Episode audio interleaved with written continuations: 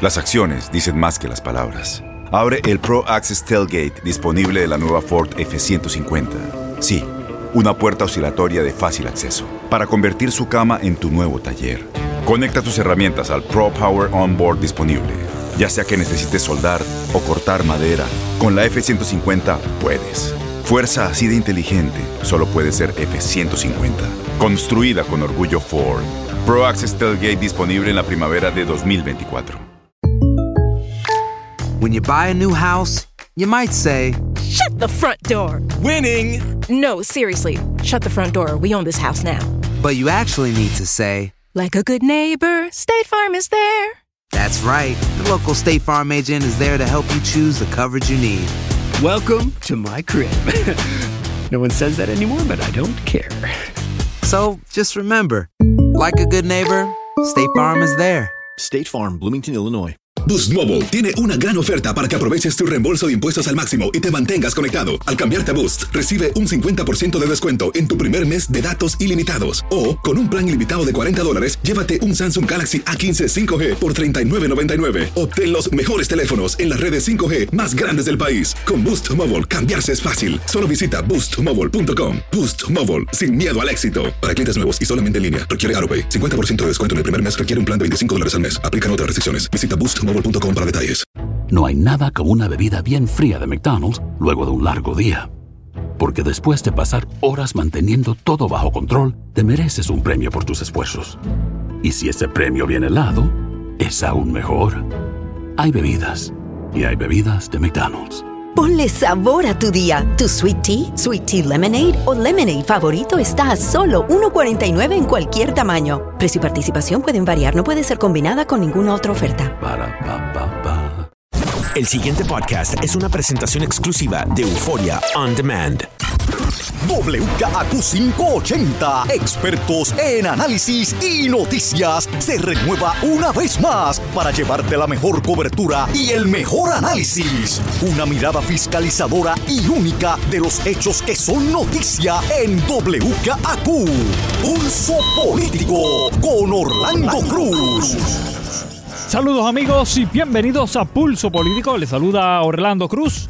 Muchísimas gracias por la sintonía, señores. Bueno, qué semana, señores. Como yo siempre digo, qué semana hemos tenido acá en Puerto Rico. Una semana cargada de noticias, pero de una manera, señores, increíble.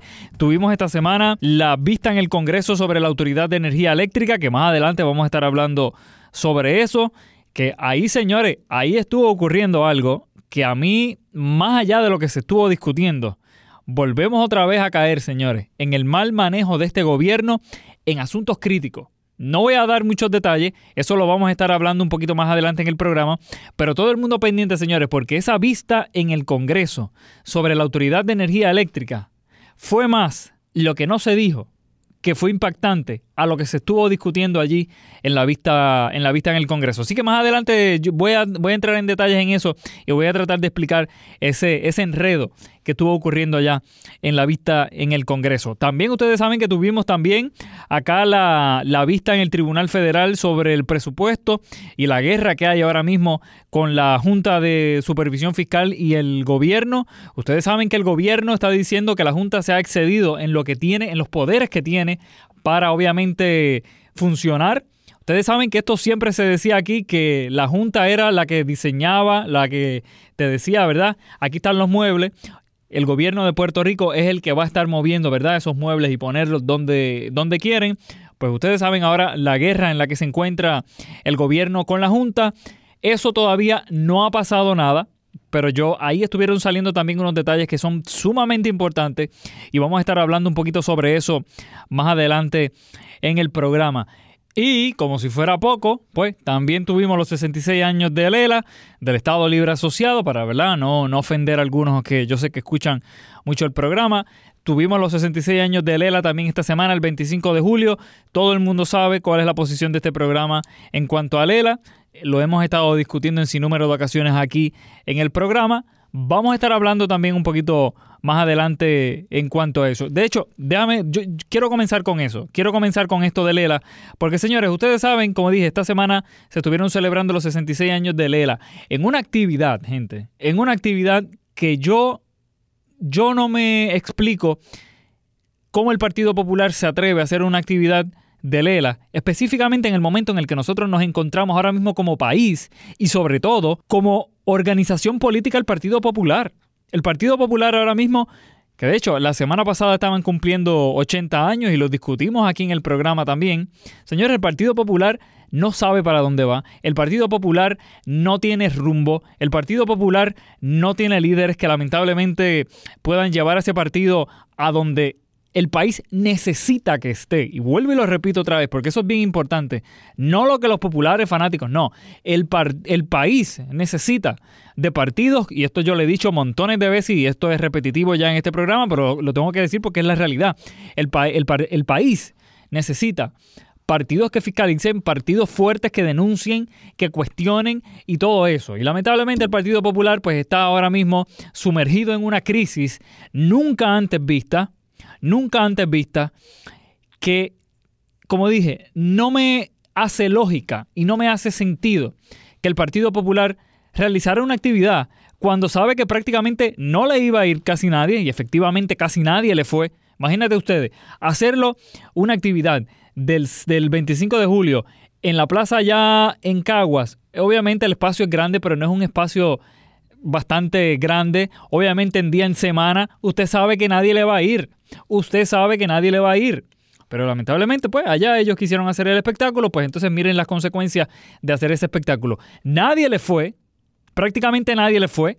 A pesar de que estuviera, eh, Héctor Ferrer estuvo esta semana mencionando acá de que no, de que si fuera un montón de gente, ya mismo se ponía como McClintock. Ustedes saben que McClintock es loco cada vez que hay manifestaciones y cosas, él saca las reglas y él empieza a contar cuántas personas hay y dice casi, casi, casi. Escuchábamos a Héctor Ferrer en, esa, en, esa, en ese estilo. Pero señores, el Partido Popular quiso celebrar sus 66 años del Estado Libre Asociado en un momento crítico, en un momento donde el partido obviamente está prácticamente sin líderes, donde hay una avalancha de candidatos que dicen que les interesa, pero por otro lado dicen que no les interesa la presidencia del partido. Ustedes saben que hay, nosotros los contamos la semana pasada, hay cinco, entre cinco o seis candidatos que por lo menos no son candidatos, pero que por lo menos les interesa la, la posición de presidente como mínimo. Pues señores, en, ese, en, esa situación, el Partido Popular va, celebra sus 66 años de Lela, que de hecho, yo, y esto lo estaba recordando yo esta semana acá en, en WKQ, yo decía, aquellos 25 de julio donde ustedes veían esa cantidad enorme de personas, esas guaguas que venían llenas de gente para las actividades, que de los municipios las enviaban y esas guaguas iban, señores, repletas. Y ustedes las veían que, que, que aquello eran unas actividades con artistas, aquello era casi una fiesta patronal. Aquello casi era una fiesta patronal. Eso, señores, eso estuvo ocurriendo hasta, ponle que hasta el 2000, más o menos como hasta el 2000. Yo creo que la última actividad así más o menos fuerte que hubo fue en entre el 2000, 2000 por ahí más o menos, con Sila Calderón, si no me equivoco. No, no recuerdo bien, estoy tocando de oído. Pues señores, y eso para que ustedes vean en cuanto a la fecha, fíjense en todo lo que ha caído esto de Lela, en, cómo, en lo rápido que ha caído. En menos de 19 años, 20, 18 años más o menos, ya Lela prácticamente no tiene seguidores, ya esa, esa emoción que muchos populares sentían para salir a, a estas actividades del 25 de julio, ya eso no los hay. Y vuelvo y lo repito, actividades fuertes se veían a principios de los 2000, en menos de 20 años, señores. En menos de 20 años, el Partido Popular ha permitido, bueno, no, ha permitido, pero ha sido también cómplice de que esas actividades aquí no se celebren, de que esas actividades no tengan la importancia quizás, que verdad que para algún sector del país la tenga. No, ¿saben? No. Así de rápido, señores, va cayendo el Partido Popular. Pero Fíjense lo que estuvo sucediendo esta semana también en cuanto a esa actividad. Héctor Ferrer, en el discurso este que obviamente siempre se dan en la tarima sobre el 25 de julio, abre nuevamente, señores. Yo cuando lo escuché, yo dije, yo no puedo creer lo que yo estoy escuchando. Abre nuevamente, señores, la discusión del voto presidencial dentro del Partido Popular. Y yo digo, ¿dónde ha estado Héctor Ferrer en los pasados años por lo menos, mínimo, en cuanto a lo que tiene que ver con el voto presidencial. Él mismo sabe, y mucha gente dentro del partido lo sabe, que la discusión del voto presidencial dentro del Partido Popular lo que hace es traer más divisiones. Lo que hace traer es más divisiones, lo que hace es que también traiga nuevamente esta discusión de los estadistas light, que ustedes saben que siempre se están mencionando dentro de, del Partido Popular, y Héctor Ferrer se para en la tarima y dice, entre las cosas que vamos y que posiblemente no nos gusten, hay que evaluar también la posibilidad de la, el voto presidencial, no solo para los ciudadanos americanos que viven en Puerto Rico, sino los que viven en otros países. Pero como no nos interesa para la discusión lo de los otros países, estamos hablando de Puerto Rico, pues vuelve otra vez a traer la discusión del voto presidencial. Y obviamente, pues ya ustedes saben que entonces esto ya hay sectores obviamente dentro del Partido Popular, que ahora entonces viene la guerra nuevamente y entonces se vuelve y se repite, señores, el ciclo vicioso este otra vez, de que entonces siguen los populares peleando, siguen los populares, los populares dándose cantazos y al final del día no tienen el voto presidencial, porque es que eso es lo interesante de esto abren la discusión otra vez del voto presidencial cuando, señores, ellos mismos saben que no va a estar sucediendo nada con el voto presidencial. Es más fácil conseguir la estabilidad para la isla, yo creo, que el voto mismo presidencial. Y no son palabras mías, son palabras de una persona que ustedes van a escuchar ahora sobre expresarse sobre eso. Esta semana nosotros estuvimos entrevistando al ex presidente del Colegio de Abogados, Eduardo Tuto Villanueva, que ustedes saben que lo hemos entrevistado en este programa montones de veces. Cada vez que se traen estos asuntos de estatus y cada vez que se traen estos asuntos de Lela y todo esto lo que tiene que ver con estadidad con estatus en sí, siempre lo llamamos a él porque es una de las personas que, verdad, nosotros reconocemos que, pues por lo menos sabe de todo esto y tiene una forma de explicarlo, señores, de una manera sencilla que todo el mundo lo pueda entender.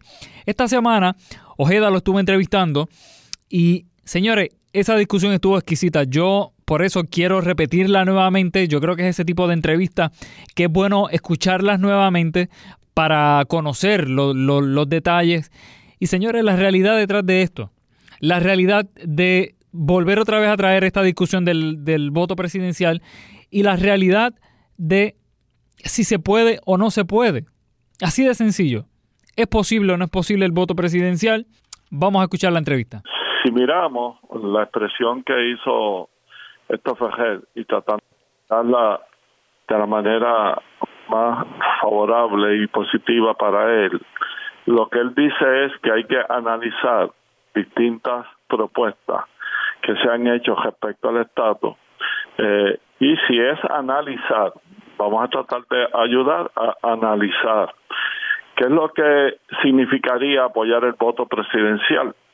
Pues apoyar el voto presidencial significaría tratar de mover al Congreso a que haga una legislación para conceder el voto presidencial a Puerto Rico, que es un territorio no incorporado de los Estados Unidos, que significa que pertenecemos a los Estados Unidos, pero no formamos parte de los Estados Unidos. Exacto. Yo creo que eso es más difícil que conseguir que nos den la estadidad, porque conseguir dos terceras partes de Senado y Cámara para darle voto presidencial a un territorio no incorporado es casi imposible. ¿Te parece que pidan la estadidad? Claro, pero supongamos, fíjate que dije al principio que lo vamos a tratar de mirar de la manera más favorable a lo que significa un análisis. Usted tiene más paciencia que para eso que yo. Supongamos que el Congreso estuviera, dispuesto a discutir eso, a considerarlo, supongamos.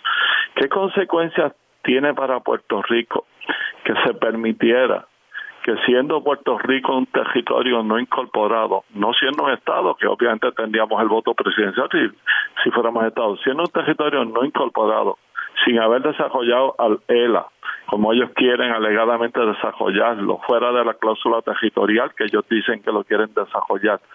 Supongamos que el Congreso estuviera dispuesto a eso. Eh, la consecuencia política y sociológica que tendría conceder el voto presidencial es hacer que los políticos norteamericanos que aspiren al Congreso de los Estados Unidos, Senado y Cámara, tengan a Puerto Rico a hacer política partidista, van a venir en recolección de fondos. Los propios candidatos del Partido Popular se van a ver afectados en su pecunio personal y en su pecunio político, porque esto es un pueblo pobre, un pueblo de 60% sumido en la pobreza, un pueblo de 60% que depende de los cupones de alimentos, un pueblo que tiene un desempleo real de 20%. Si vienen esos políticos con esa voracidad, que ellos vienen a recaudar fondos. No va a haber dinero para populares y PNP aquí para hacer campaña, eso va a ser para los congresistas, bajo la premisa de los puertorriqueños que creen que si aquellos son los que tienen el poder político para impulsar medidas económicas que favorezcan a Puerto Rico, a ellos es a quienes hay que darle dinero y no a los políticos nuestros. Esa es la primera consecuencia desventajosa para ellos mismos que lo proponen. Pero hay una peor que eso sí que sería intensificar un proceso profundo de americanización y de asimilación en Puerto Rico. Va a ser cosa de poco tiempo, de cinco años o de diez como, como proceso sociológico político, que el pueblo tenga que verse obligado a aprender los códigos del discurso político de los políticos yanquis en Puerto Rico y de la cultura norteamericana y, que van a empezar a sentirse norteamericanos realmente cuando vengan y les hagan campaña aquí a ellos para propuestas supuestamente de desarrollo socioeconómico de los Estados Unidos. De ahí a que en poco tiempo siga creciendo aún más el apoyo a la estabilidad federada sería, como te dije, cosa de 5 o de 10 años. Y es jugar a la juleta rusa eso. Eso como único se explica, Ojeda, es dentro de la eh, política posibilista y pragmática que el Partido Popular ha seguido por décadas, de que el Partido Popular es la casa grande de todos los puertorriqueños y ahí caben independentistas, estadistas, estabilibristas, eh, para que no pase nada eventualmente, para que las tres fórmulas convivan entre sí, se neutralicen entre sí y no se consiga el resultado final de ninguna de las tres. Y entonces el, resultado práctico es el Estado libre asociado para siempre, el territorio no incorporado para siempre, el inmovilismo. O sea, que el, menos, el menos beneficiado va a ser el Partido Popular.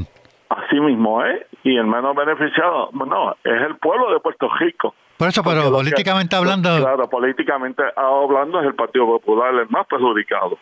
Este, y el más beneficiado es el Partido Nuevo Progresista y los que creen en la estabilidad para Puerto Rico, porque eso es una ventana más que se abre para lo que es un desarrollo normal de asimilismo político.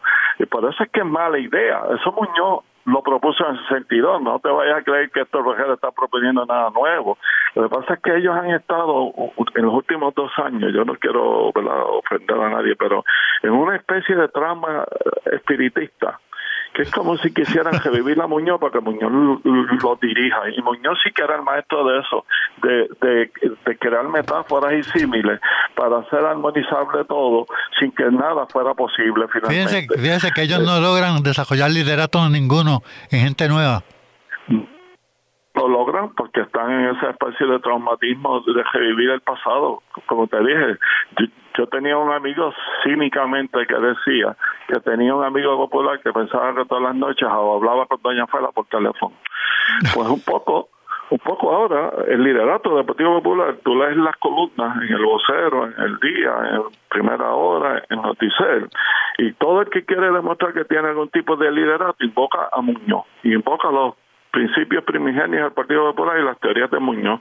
las teorías de Muñoz eran para el 40, para el 50, para el 60, no pasaron de ahí. Para los tiempos de la Guerra Fría, para los tiempos en que tenía relación con Kennedy, para los tiempos en que había conflictos en Latinoamérica y Puerto Rico era usado de territorio transitorio para invasiones militares, pero esos tiempos pasaron, ya se fue Cooper ya se fue la Marina de Vieques, ahora las guerras mundiales se pelean por satélite desde el espacio y con armas nucleares. Pues claro, entonces ellos, de nuevo, como te dije, en este traumatismo político de vacío de liderato, pues están tratando de que Muñoz desde el más allá lo dirija de nuevo. Y eso no es posible. Eh, creo yo que es una idea absolutamente absurda constitucionalmente hablando, jurídicamente hablando, y dañina para el Partido Popular y para el ideal del Estado libre asociado y de combatir la anexión, la asimilación, porque si se pudiera, que yo creo que es casi imposible, pero si se pudiera conseguir el voto presidencial para Puerto Rico. Esa es la otra tienda de la estabilidad. Yo no tengo ninguna duda de eso. Es más, por eso mismo es que todos los pleitos que se han llevado por el compañero Gregorio Igatúa a nivel apelativo y llegando hasta el Supremo, se los han denegado todos y lo han referido al Congreso diciéndole claramente al tribunal quien tiene poder para conceder el voto presidencial es el Congreso, no son los tribunales. Todos esos, en realidad lo que hay como premisa inarticulada detrás es si concedemos el voto presidencial, de ahí a que nos pidan la estabilidad de verdad mayoritariamente, luego de que se hayan asimilado ya políticamente, es un paso. Y como ellos no quieren conceder la estabilidad porque no ven ningún beneficio para los Estados Unidos, pues no quieren conceder el voto presidencial y no quieren tampoco equiparar la asignación de fondos federales, aun cuando resulte en un discrimen económico para Puerto Rico, porque han resuelto que contra el territorio no incorporado se puede discriminar económicamente y eso es constitucionalmente válido. Los constitucionalistas del Partido Popular, los que han estudiado derecho constitucional en serio, saben que esto que yo te estoy diciendo es lo correcto. Y parte del pueblo sabe eso también y, una gran mayoría del pueblo, pero los que aspiran a ser líderes en el Partido Popular. Están atrás. Y, yo lo digo aquí eh, por nombres y apellidos, ¿ah? Carmen Yolín Cruz, Zaragoza, Héctor Fejel, y cualquiera que en serio aspire a dirigir ese partido y a gobernar este país, tienen que dar un paso al frente y decírselo al pueblo. Es decir, estoy opuesto al voto presidencial porque estoy opuesto a la asimilación y porque estoy opuesto a la integración y porque estoy opuesto a que nos conviertan en un Estado federado. Tienen que atreverse a decirse al pueblo. ¿Sabes por qué? Porque el pueblo siente que tiene un vacío de liderato, que necesita gente que le hablen con valor con franqueza y con honestidad política. Sienten que eso no está ocurriendo en este momento. Y muchas veces el pueblo está más adelante que sus líderes en muchas instancias. Pero el líder de verdad no es Javisa. El líder de verdad va en la cabeza de la masa, no va en la, en la retaguardia de la masa. Ellos tienen que recordarlo principio de alguien que no les gustaba mucho, ¿verdad? Pero había que estudiarlo como pensador político, que es Che Guevara. Che Guevara decía, siempre la vanguardia camina al paso en que va la retaguardia. Y, y en el Partido Popular ahora mismo la vanguardia va con mucha lentitud porque piensa que la retaguardia no está entendiendo nada de lo que está pasando y que lo pueden manipular y que lo pueden engañar. Pero la gente está muy atenta y muy hambrienta de que se les ilustre y se les eduque políticamente y se les dé dirección. Y el que no se atreve a hacer eso y no habla claro, no es líder político. Cuando el Partido Popular se ha absorbido por su propia historia, ¿qué va a pasar? ¿A dónde va a parar esa gente? Eh, eh, es que se están dando mucha fuerza. Un pueblo disperso en busca de orientación, como te acabo de decir. Los partidos que son tradicionales y no están haciendo nada nuevo fuera de la caja están camino a desaparecer. Pero en Estados Unidos, pensando en el problema de Puerto Rico, ellos quieren tomar unos pasos y, y, tener unas iniciativas con Puerto Rico antes que Puerto Rico se les vaya de las manos. Y hay fuerzas en esa dirección en el Senado, hay fuerza en esa dirección en la Cámara de Representantes, hay fuerza en esa dirección en el Poder Ejecutivo a través del Departamento de Justicia, pero más allá en lo que se llama el Deep State, el Estado profundo, que está compuesto por las agencias de inteligencia y por los think tanks, por los centros de inteligencia que forman política pública para ese país. Y yo pienso que esa gente están buscando cómo cambian el rumbo que lleva a Puerto Rico a un proceso de dependencia y de asimilación psicológica profunda para eh, dirigirse a pedir en algún momento la estabilidad por desesperación, por mero sentido de sobrevivencia, y quieren cambiar ese rumbo para que eso no ocurra, porque la estabilidad es negativa económica y políticamente para los Estados Unidos y todos los estados del mundo, esto no es eh, privativo de los Estados Unidos, yo te lo he dicho muchas veces, Alemania, Francia, Portugal, España, todos los que fueron imperio en su momento, cuando tenían que tomar decisiones sobre sus territorios y sus colonias, lo hacían buscando su conveniencia particular y no la de esos territorios o esas colonias. Y eh, Estados Unidos está en una discusión profunda sobre qué hacen con Puerto Rico y van a tener que cambiar el rumbo porque si no, ese proceso que te digo de políticos como Héctor Fejel iniciando eh, alternativas que lo que propenden es a la asimilación cultural y política, ellos los tienen que parar, los tienen que detener. Pero tenemos una contradicción en el ambiente. El Partido Popular siempre ha sido usado por Estados Unidos para parar la estabilidad ellos mismos. Sí. Por eso mismo, eh, esa propuesta de Héctor Fejer va contra los intereses políticos de los Estados Unidos. Y como yo te dije al principio de mi análisis, él dice que está analizando alternativas. Pues yo le estoy sugiriendo variables para que descarte esa, porque esa es una alternativa absurda y contraria absolutamente a la posibilidad del desarrollo autonómico de Lela. Es una alternativa más favorable para el PNP desde todo punto de vista que para el Partido Popular. Ahora, el, Estados Unidos en este momento está siendo más sincero, le está, le está diciendo indirectamente al pueblo que no le importa que el Partido Popular ni, el, ni, ni el PNP, la estadía no viene de ninguna forma.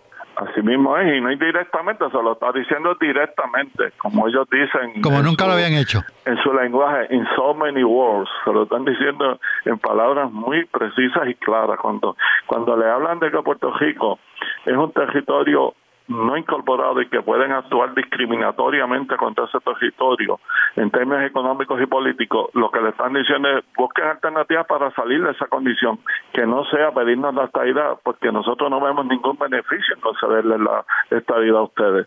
Entonces, el pueblo tiene que entenderlo y el pueblo necesita de líderes que se lo digan, de líderes en quien creer y ver qué alternativas les están dando. Ahora mismo, por ejemplo, la Asociación de Economistas de Puerto Rico, que encabeza José Caraballo acaba de eh, preparar cinco propuestas de desarrollo económico que son muy lógicas, muy coherentes, científicamente eh, instrumentables, pues el pueblo tiene que escuchar a esa gente que no eh, hablan buscando votos, hablan buscando lo que es mejor para el pueblo. Y el Centro para la Nueva Economía también ha propuesto cosas que no son dirigidas a fortalecer o a profundizar o a establecer esos lazos de dependencia que tradicionalmente hemos tenido, sino a buscar alternativas para valernos por nosotros mismos. A esas son la gente que tienen que oír el pueblo, porque los políticos andan a la casa de votos y en la casa de votos, perdonándome de nuevo la expresión, pues se vuelven como, como, unos cocineros indiscriminados que quieren hacer un menjunje con una ensalada que va a resultar de un mal sabor como quiere que se pruebe. ¿Qué usted piensa de Hernández Colón? Con las cosas que, con las cosas que ha hecho últimamente. Hernández Colón tiene un problema existencial muy serio. Él es una persona extremadamente inteligente. Él sabe mucho más que lo que le dice al pueblo.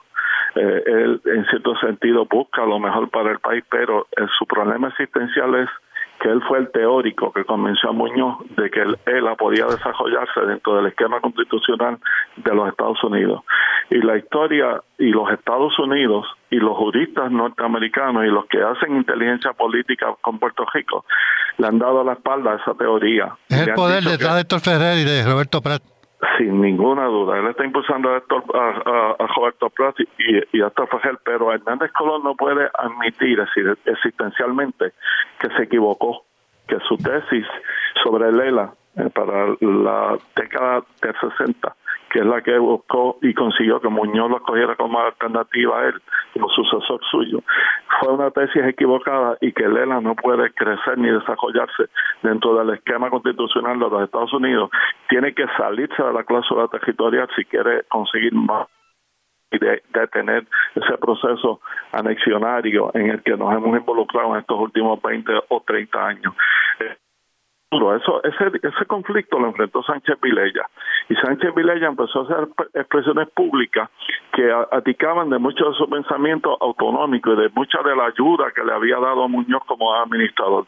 Hernández Colón existencialmente no ha podido pasar por ese proceso, no ha podido admitir que se equivocó rotundamente y que Lera no puede crecer en el esquema constitucional norteamericano. Ahora continúa escuchando Pulso Político con Orlando Cruz. De regreso, amigos, a Pulso Político. Les saluda Orlando Cruz. Muchísimas gracias por la sintonía, señores. Bueno, antes de comenzar, quiero hacer un paréntesis de todo lo que hemos estado discutiendo en el programa. Como siempre, de verdad, de corazón, para agradecerles a ustedes la sintonía. Yo sé que hay un montón de gente que a veces la hora es media complicada. Por eso quiero agradecerles de verdad porque señores, los números del podcast, aunque ustedes no lo crean, estos números del podcast siguen subiendo. Ustedes saben que nos pueden escuchar a través del podcast del programa Pulso Político con Orlando Cruz. Bien sencillo, señores. Ustedes, como yo siempre digo, van a la aplicación de podcast que tú tengas y que tú más te guste. Vas ahí, vas a ir a donde está el search, donde está la lupa, escribes ahí Pulso Político con Orlando Cruz, le das ahí al botón de suscribirte y ahí automáticamente cada vez que te salga el programa. O que terminemos el programa, ahí te va a estar saliendo el programa. Y también lo puedes escuchar también a través de euphoriaondemand.com. Ahí están todos los podcasts de WKQ 580 también. Así que un millón de gracias, señores, porque como dije, los números siguen aumentando. Es una cosa que yo no pensaba que íbamos a tener eh, este impacto. Hay un montón de personas que nos están escuchando en los Estados Unidos. Hay muchísimas personas que también nos escuchan de Europa, que me sorprendió mucho que de, España, de Inglaterra, eh, creo que de Suiza vi uno, si no me equivoco. Eh, de América del Sur hay un montón de puertorriqueños que viven allá que también nos están escuchando. Señores, he visto hasta de Japón que nos están escuchando también. Así que a todos ustedes, donde quiera que estén, acá en Puerto Rico o afuera de acá de, la isla, en Estados Unidos, en Europa, en todos los lados donde nos estén escuchando, un millón de gracias como siempre. Esto lo hacemos para ustedes, como yo dije la semana pasada.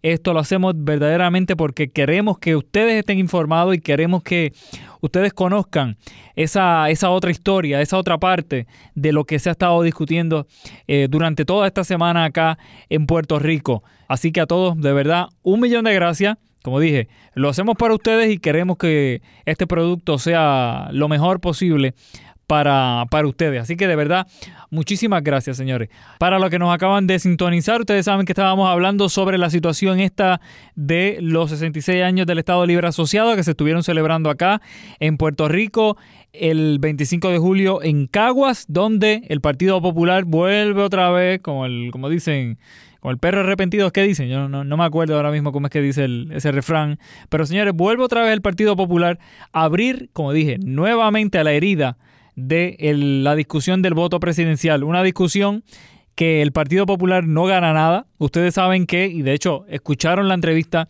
de Eduardo Tuto Villanueva, del expresidente del Colegio de Abogados, junto con Ojeda, una, una entrevista buenísima, de verdad.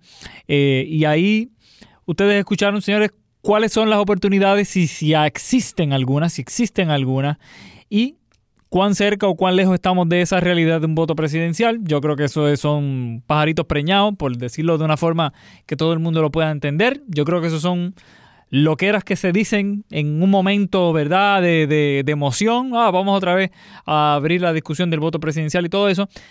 Cuando, señores, como dije ahorita, todo el mundo sabe que esta discusión del Partido Popular, en el Partido Popular sobre el voto presidencial, lo que trae son divisiones.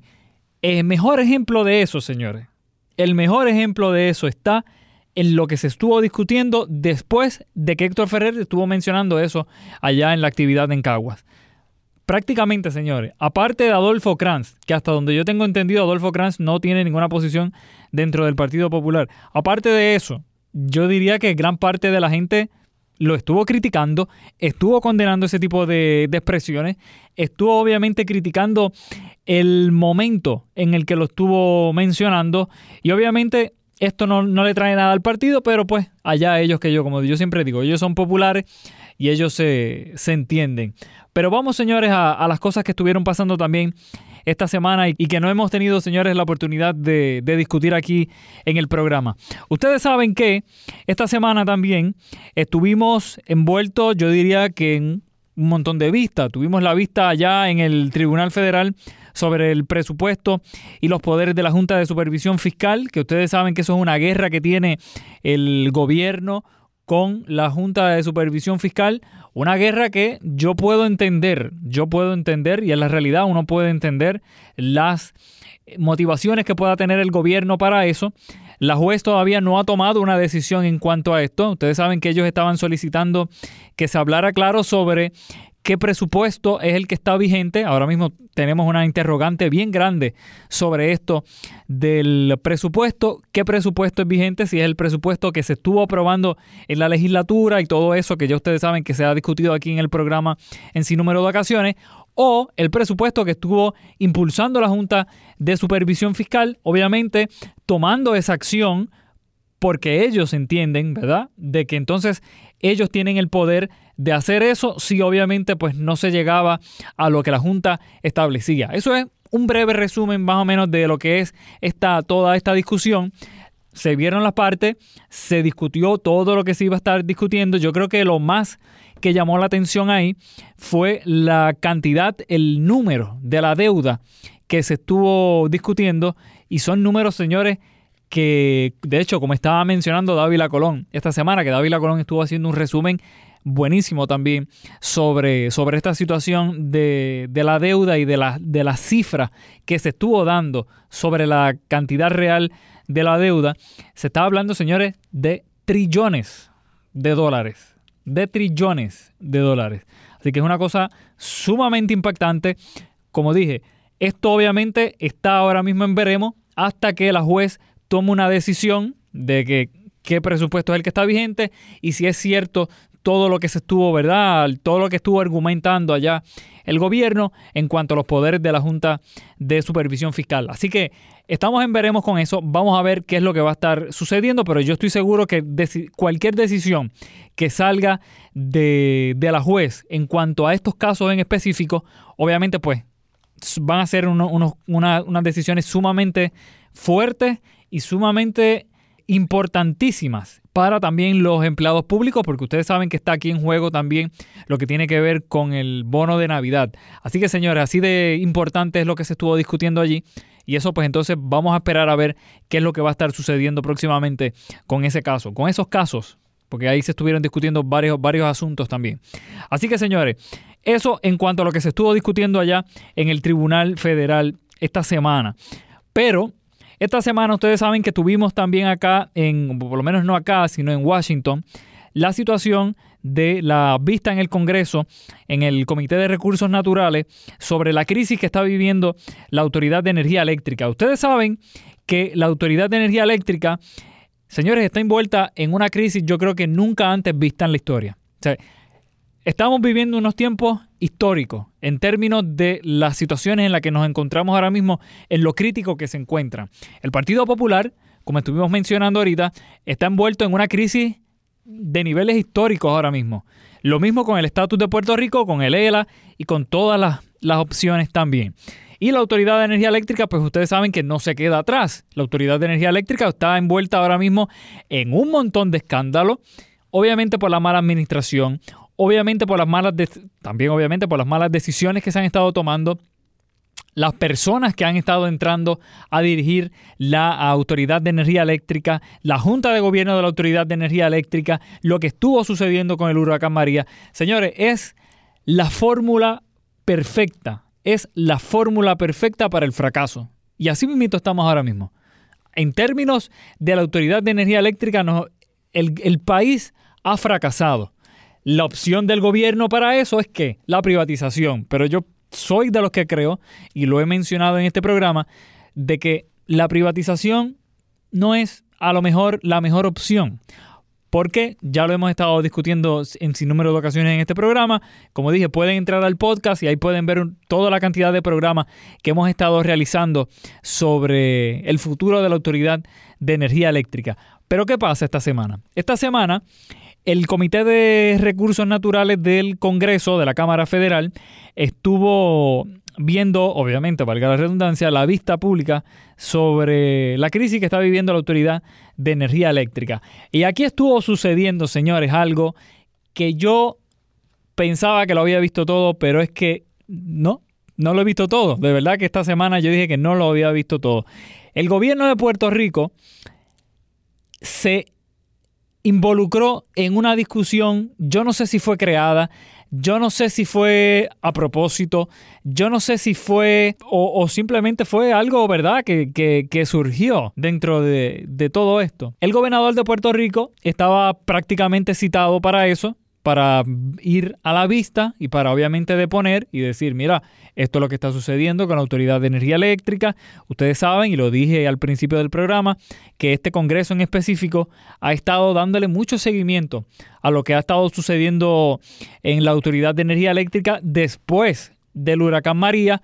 ¿Por qué? Porque todo el mundo sabe la discusión que hubo a nivel nacional, a nivel de Estados Unidos, sobre la contratación de Whitefish y sobre los eh, parentescos, o no parentescos, sino la, la, la, esta, esta cuestión de que supuestamente había una persona que había ayudado a Donald Trump y que estaba en Whitefish, creo que era el presidente, si no me equivoco, de, de Whitefish, o que había ayudado en la campaña. Esto se volvió un asunto político que yo no lo voy a volver a, tocar eh, otra vez aquí en el programa. Pero ustedes saben que desde ese momento el Congreso ha estado dándole seguimiento a lo que ha estado sucediendo con la Autoridad de Energía Eléctrica. ¿Qué sucede? Al ver el desmadre que, vivimos ahora mismo aquí en la isla en cuanto a la Autoridad de Energía Eléctrica, pues el Congreso hace la vista pública. Hace la vista pública para que les expliquen cómo es posible que ustedes dicen que no hay dinero, pero hay dinero, 450 mil dólares, que se ganaba Walter Higgins, ¿verdad? No hay dinero, y esto lo decía la semana pasada yo, no hay dinero, pero sí hay 750 para Díaz Granado, que gracias al Señor no está ya aquí en, en Puerto Rico ya, ¿verdad? No hay dinero, pero entonces nos comportamos en la Autoridad de Energía Eléctrica como si tuviésemos la cantidad de dinero enorme, eh, suficiente, ¿verdad? Mejor dicho, para, para hacer lo que nos dé la gana en la Autoridad de Energía Eléctrica. Pues entonces el Congreso cita al gobernador todas las personas que quieran obviamente participar en esto, el director de la Autoridad de Energía Eléctrica y otros funcionarios más también. ¿Qué sucede esta semana? Miren las peleitas mongas que como yo digo, yo creo que se hacen a propósito de que mm, me ofendió lo que tú me dijiste o no. El gobernador no participa de la vista. ¿Por qué el gobernador no participa de la vista? Porque el gobernador dice que, obviamente, pues, él se sintió ofendido, ¿verdad? Le faltaron el respeto al país por una discusión, por un tweet, por un tweet. Fíjense esto, señor, por un tweet, como están los chismes en este país, por un tweet eh, que estuvo realizando el, el, que de hecho no estuvo buen, no estuvo bien, estuvo de mal gusto, pues entonces el Comité de Recursos Naturales genera este tweet, al gobernador no le gusta y el gobernador dice, pues como a mí no me gustó, como los nenes chiquitos, pues como a mí no me gustó, pues yo no voy. Y como a mí no me gustó lo que tú dijiste, pues yo no voy. Yo me quedo acá porque tú me faltaste respeto y tú, me y tú le faltaste el respeto al país. Señores, yo lo dramatizo de esa forma como si fuese un, como si fuese un nene chiquito discutiendo, porque es la realidad es la realidad. O sea, yo no logro entender, no logro entender, de verdad. Y yo quisiera que alguien que, que me esté escuchando nos escriba, nos puede escribir a, a la cuenta de Twitter o Facebook, Orlando Cruz WKQ, y ahí me deja saber. Yo no logro entender qué gana el gobernador con montar este espectáculo de que yo estoy ofendido porque eh, la cuenta de Twitter publicaron esto y yo no me merezco eso. Ustedes saben la, y yo vuelvo y lo repito a mis amigos de Fortaleza, vuelvo y lo repito otra vez, ustedes no logran entender en la posición en la que ponen al gobernador. Claro está, a ustedes no les importa porque se chave. Pero a nivel internacional, a nivel, a nivel internacional no tanto, pero a nivel nacional, ponen al gobernador de Puerto Rico prácticamente como un ñoño. Y es la realidad. Y yo sé que les puede doler, y yo sé que hay algunos que digan, pero mira qué disparatero este, que si esto, que si lo otro. Pero señores, y esto era lo que yo, a mí me, me sacaba. Si tú tienes un problema en la vida, ¿verdad? En cualquier posición, en cualquier momento en tu vida, usted enfrenta las situaciones y le da cara, ¿verdad? Usted tiene una situación, qué sé yo, en X o Y lugar, usted le planta cara a la situación y usted como buen, ¿verdad? Va y trata de buscarle solución al problema, ¿verdad? ¿Cuál era el propósito? ¿O cuál es la estrategia detrás de que el gobernador no fuera? No, no entiendo, no lo entiendo, por favor, que alguien me diga, porque no lo entiendo. Si usted tiene algún problema con, Robert, con Rob Bishop, porque les escribió, les envió un tweet la cuenta del Comité de Recursos Naturales eh, y usted se siente ofendido, usted lo que hace es, si a usted lo invitaron, ¿verdad? Que ahí hay otra discusión también de que supuestamente no lo invitaron, qué sé yo. Aquí formaron, señores, una novela a nivel de madre. Ustedes saben la novela madre esa turca, yo no sé de qué, a, a, nivel así se formó aquí esa discusión con, esa, con esta discusión. Si usted tenía algún problema con lo que le escribieron, yo no puedo creer que yo esté discutiendo estas cosas. De verdad que yo no logro, yo de verdad que yo me, me río porque es que yo no, ay Dios mío, yo no puedo creerlo. Si usted tiene un problema usted va, se monta en un avión, si lo invitaron, va y se lo dice en la cara a Rob Bishop. Y le dice, Rob Bishop, no me gustó lo que escribieron. Yo vengo aquí a hablar de la situación de la Autoridad de Energía Eléctrica. Yo no vengo a participar de una politiquería, de un espectáculo, como él decía. Él decía, yo no voy a ir para allá porque esto, yo no tengo garantía de que esto no sea una cosa más allá de un espectáculo, más allá de un show, ¿verdad? Pues si usted, señor gobernador, tiene esa preocupación, usted como buen líder, porque yo no sé si usted no le han explicado todavía el significado de gobernador de Puerto Rico, gobernador de Puerto Rico, dentro de otras cosas, de administrador y todo lo demás, significa también que es un líder. Y la definición de líder es una persona que, ¿verdad? Si tiene, por ejemplo, alguna situación o algo, usted va y le planta cara de frente y se lo dice en la cara a Bishop y le dice, Bishop, no me gustó esto, pero aquí estoy yo ¿verdad? Aquí estoy yo para contestar preguntas sobre las discusiones que ustedes tengan, las preocupaciones que ustedes tengan.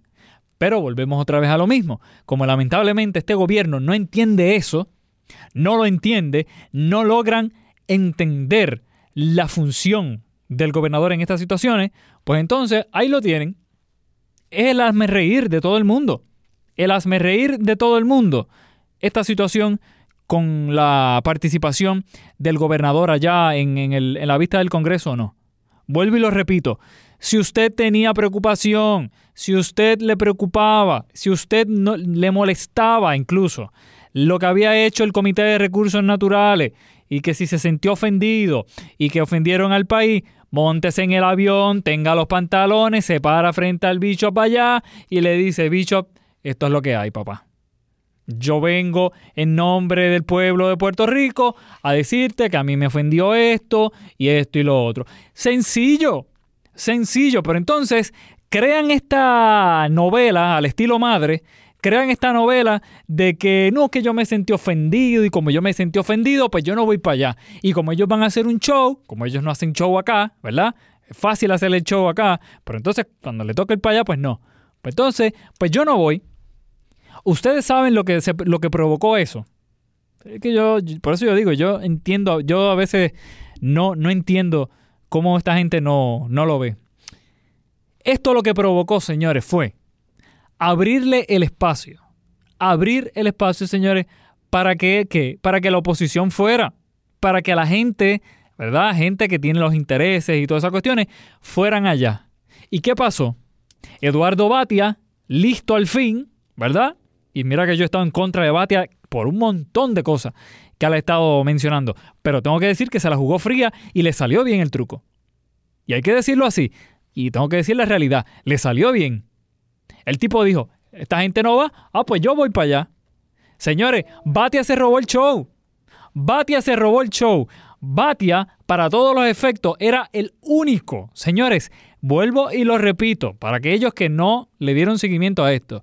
Batia, Eduardo Batia, el, líder de la minoría del Partido Popular, vuelvo y lo repito para que les duela de verdad, el líder de la minoría del Partido Popular en el Senado de Puerto Rico, se montó en el avión, fue allá, señores, y ustedes tenían que ver a Batia cómo se expresaba en ese momento. Parecía casi al gobernador allí, parecía casi al gobernador. Y mire que Eduardo Batia, yo lo he criticado y lo he condenado por tantas cosas que ha estado realizando, por los disparates que ha estado dando, pero vio la oportunidad, la aprovechó y fue allá y se lució. Mientras acá el gobernador estaba con la ñoñería esta, y lo vuelvo y lo repito, con la ñoñería esta, de que si, ay, no me invitaron, me invitaron, pero estoy ofendido porque es que me dijeron esto y a mí no me gustó y entonces eso. Mientras todo eso, ¿qué hacían? Le daban la oportunidad que, a que otras personas ocuparan el espacio y ya, y se robó el show el hombre. Y todos los senadores, todos los, los, congresistas allá, y haciéndole preguntas a Batia, y prácticamente casi todo el mundo le hacía las preguntas a Batia. ¿Por qué? Obviamente, al encontrar ese vacío, pues entonces ahí lo tienen.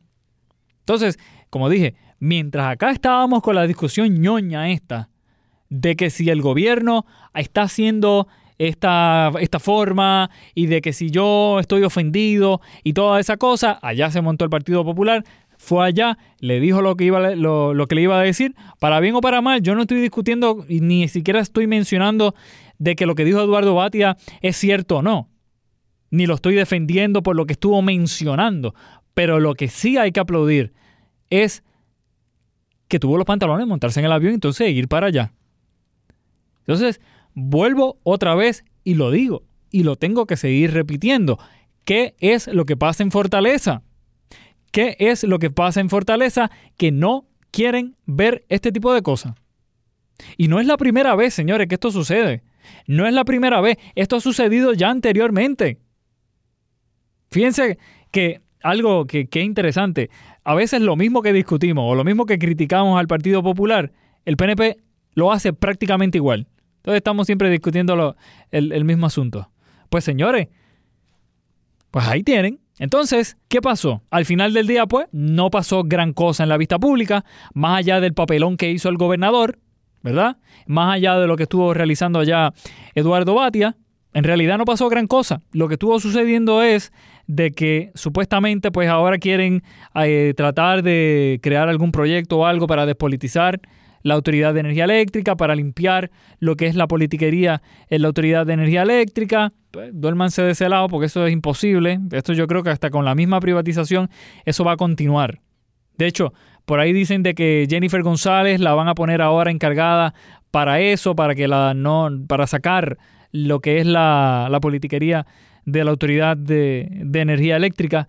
Así que no pasó gran cosa, porque hay que decirlo así, no pasó gran cosa, pero sí era importante que el gobernador de Puerto Rico cumpliera con su responsabilidad de ir y dar cara, de ir y dar el frente. Un líder siempre da el frente, no se esconde con ñoñería.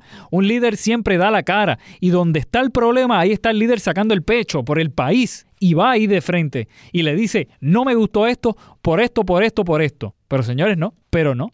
Ellos no lo ven. Ellos por lo menos la definición que yo tengo de líder, yo no sé si es la misma que tienen ellos.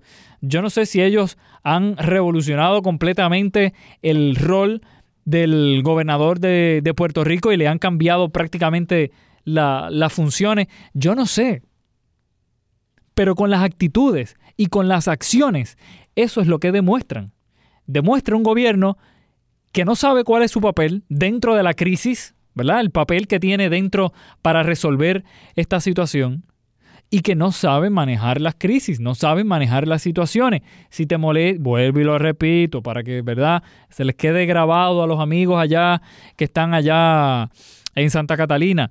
Si usted tiene un problema, métale pecho al problema, vaya de frente al problema. Y si tenía un problema con Bishop, y vaya a donde Bishop y le dice, Bishop, mira, ven acá, Rob Bishop, congresista, honorable no me gustó esto, etcétera, etcétera, etcétera, por esto y por esto y por esto. Fíjense qué sencillo, fíjense qué sencillo. Entonces, ellos prefieren guardar al gobernador acá en vez de ponerlo en, esas cosas que son verdaderamente importantes, ¿verdad? Pero ya es la segunda vez que el gobernador hace eso.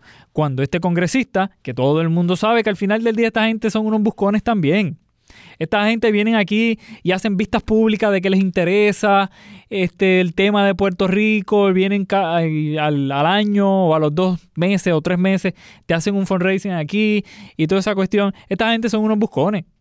Todo el mundo sabe que son unos buscones. Pero por lo menos, entiendo yo, hay que respetar por lo menos la posición que representa al hombre. ¿Verdad? Y lo que se está dando, respetar el proceso que se está dando. Pero nada, allá ellos, ellos pues entienden que no, pues allá entonces ellos, ellos breguen con, la, con las situaciones. Esa es la realidad, señores. Lamentablemente, esa es la realidad de la isla en la que con mucho orgullo vivimos y en la isla que lamentablemente cada día ocurre una tragedia más, cada día ocurre una crisis nueva en el gobierno y una vez más vemos que el gobierno no sabe manejar las situaciones y en ocasiones, como en esta, prefieren esconder la cabeza y no dar frente a los problemas. Cuando usted tiene un problema, vuelvo y lo repito, usted le da frente y usted le da cara al problema. Usted no se esconde. Usted no se esconde detrás de una excusa de que si está molesto o que si esto, que si lo otro. Le da pecho, porque usted sabe que usted no se está haciendo daño a usted. Usted le está haciendo daño a las personas que votaron por usted, al partido completo también, si le preocupa el partido, y también a el país entero. Por si acaso, ¿verdad? Se lo, se lo recuerdo por si acaso. Así que, señores, con eso me voy. Voy a, mire, me voy a coger un descanso porque ya con tanta cosa que yo he, que hemos dicho en este programa hoy sobre, sobre todo esto, de verdad que uno se, vuelve loco con todas estas cosas que están sucediendo aquí en, en, Puerto Rico. Voy a hacer la pausa, señores, hasta el próximo sábado. Recuerden que estamos a las 5 de la tarde. Regresamos ya a nuestro horario regular a las 5 de la tarde en Pulso Político los sábados. También creo que estamos los domingos a las 5 también, si no me equivoco. Y el lunes a las 5 de la mañana también en Pulso Político. Recuerden también que nos pueden escuchar en el podcast de Pulso Político. Bien sencillo, vea la aplicación de podcast que más te gusta. Ahí vas a escribir Pulso Político con Orlando Cruz y ahí automáticamente te sale el programa, le das al botón de suscribirte y cada vez que te salga el programa, ahí lo vas a, ahí lo vas a poder escuchar. Recuerda también que si no te gustó, ¿verdad? O te gustó algo que estuvimos mencionando en este programa, nos puedes dejar saber a la cuenta de Twitter y de Facebook, Orlando Cruz WKQ. Déjame saber lo que tú piensas de todo esto, sobre el voto presidencial que está, discutiendo, que está discutiendo ahora el Partido Popular, sobre esto de la vista en el Tribunal Federal y también sobre esta vista en el Congreso allá en el Comité de Recursos Naturales con la Autoridad de Energía Eléctrica y la crisis que está viviendo ahora la Autoridad de Energía Eléctrica. Así que amigos, será hasta el próximo sábado. No se vayan. El pasado podcast fue una presentación exclusiva de Euphoria On Demand. Para escuchar otros episodios de este y otros podcasts, visítanos en euphoriaondemand.com. Boost Mobile tiene una gran oferta para que aproveches tu reembolso de impuestos al máximo y te mantengas conectado. Al cambiarte a Boost, recibe un 50% de descuento en tu primer mes de datos ilimitados. O, con un plan ilimitado de 40 dólares, llévate un Samsung Galaxy A15 5G por $39.99. Obtén los mejores teléfonos en las redes 5G más grandes del país. Con Boost Mobile, cambiarse es fácil. Solo visita boostmobile.com. Boost Mobile, sin miedo al éxito. Para clientes nuevos y solamente en línea, requiere AroPay. 50% de descuento en el primer mes requiere un plan de 25 dólares al mes. Aplican otras restricciones. Visita Todos los sándwiches tienen pan, las hamburguesas también. Pero estos panes, calientes, dorados, suaves y hechos al vapor, estos son especiales. Reservados para lo mejor de lo mejor, el filet fish y tú, en ese orden. Y llévate dos deliciosos filet fish con un patty crujiente de pescado, queso y salsa tártara de McDonald's por 6 dólares. Solo por tiempo limitado, precio y participación pueden variar. No puede ser combinada con ninguna otra oferta. Producto individual a precio regular. Para pa pa pa. Este abril te invitamos a nuestra feria virtual Univisión Contigo rumbo a la universidad. Conéctate virtualmente con representantes de colegios y universidades en la costa este, desde Nueva York a Florida. Aprende sobre ayuda financiera, becas y otros recursos para continuar tu educación. Regístrate para asistir y para la oportunidad de ganar una tableta. Te esperamos en Univisión Contigo rumbo a la universidad del 3 al 9 de abril. Regístrate ya en univision.com diagonal universidad. ¿No te encantaría tener 100 dólares extra en tu bolsillo? Haz que un experto bilingüe de TurboTax declare tus impuestos para el 31 de marzo y obtén 100 dólares de vuelta al instante.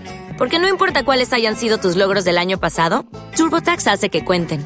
Obtén 100 dólares de vuelta y tus impuestos con 100% de precisión. Solo con Intuit TurboTax. Debes declarar para el 31 de marzo. Crédito solo aplicable al costo de la presentación federal con TurboTax Full Service. Oferta sujeta a cambios o cancelación en cualquier momento.